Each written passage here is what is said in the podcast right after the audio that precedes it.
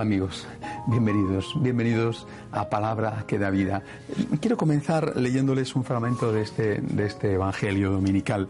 Había una vez un hombre rico que tenía un administrador, el cual fue acusado ante él de haber malgastado sus bienes.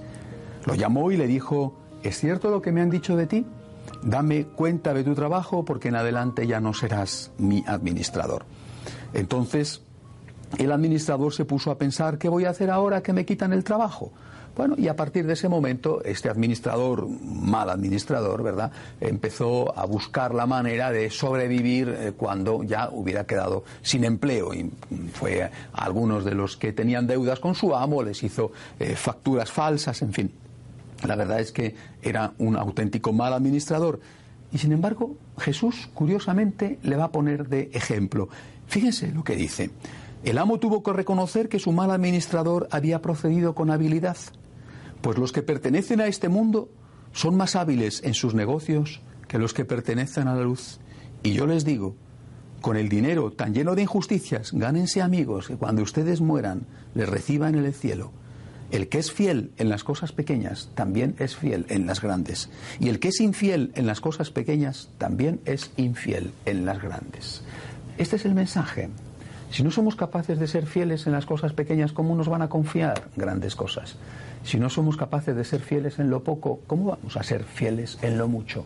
Por lo tanto, ¿qué es lo poco y qué es lo mucho? Lo poco, evidentemente, serán las cosas de este mundo y lo mucho será el gran negocio que es el negocio de la vida eterna, es decir, la salvación.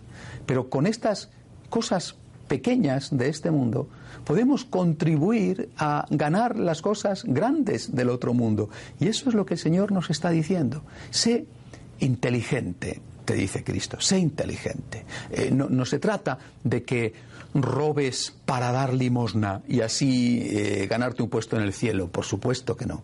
Se trata de que con lo que tienes legítimamente conseguido de una manera o de otra, es decir, por ejemplo, mediante una herencia o mediante el fruto de tu trabajo, con lo que tienes, que aunque te parezca muy importante, en el fondo es poca cosa comparado con la vida eterna. Con lo que tienes, como dice Jesús, hazte amigos, hazte amigos que te puedan ayudar después a entrar en el cielo. Sé sagaz en las cosas pequeñas para que puedan fiarse de ti en las cosas grandes. Por el contrario, con frecuencia eh, eh, nosotros no obramos así. Nos pensamos que las cosas pequeñas son las grandes y que las grandes son las pequeñas. Es decir, nos pensamos que vivir bien, tener dinero, conseguir un puesto estupendo, eh, tener un magnífico automóvil, una casa maravillosa, esas son las cosas grandes. Y que para conseguir esas cosas grandes merece la pena hacer lo que sea. ¿No es verdad? Esas son las cosas pequeñas, las cosas grandes, la única cosa auténticamente grande es la santidad, es la salvación, es la vida eterna. Seamos fieles en lo poco.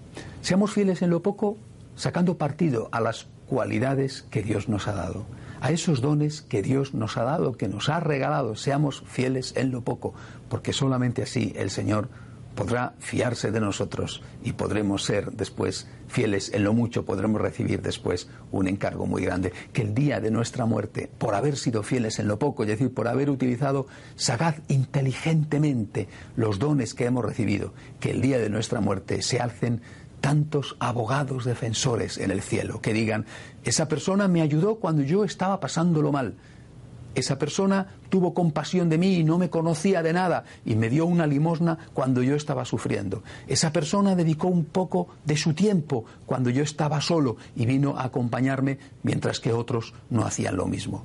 Eso es ser sagaz e inteligente, eso es saber ser fiel en lo poco para recibir algún día el gran premio de la vida eterna. Hasta la semana que viene, si Dios quiere, queridos amigos.